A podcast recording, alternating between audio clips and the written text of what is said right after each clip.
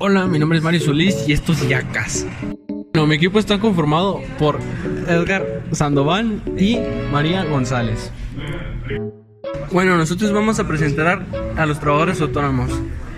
Un trabajador autónomo es aquel que realiza una actividad económica de forma habitual y personal y directa al título lucrativo, sin sujeciones a contratos de trabajo y aunque utilice un servicio remunerado de otras personas para llevar, su, para llevar a cabo su actividad.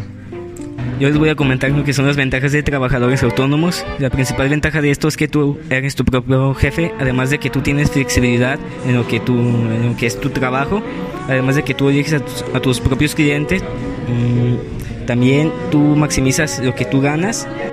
También en esto trabajas en lo que de verdad te gusta a ti, ya que es tu propio negocio.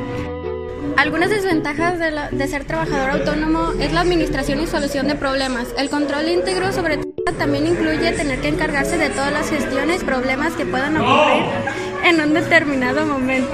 Susceptibilidad y riesgo. Cuando eres autónomo no existe la diferencia entre el patrimonio empresarial y personal, estando tus bienes presentes y futuros en juego ante las deudas. Tener que hacerlo todo tú solo. Si el negocio prospera, la carga de trabajo puede llegar a ser abrumadora y consumir mucho tiempo.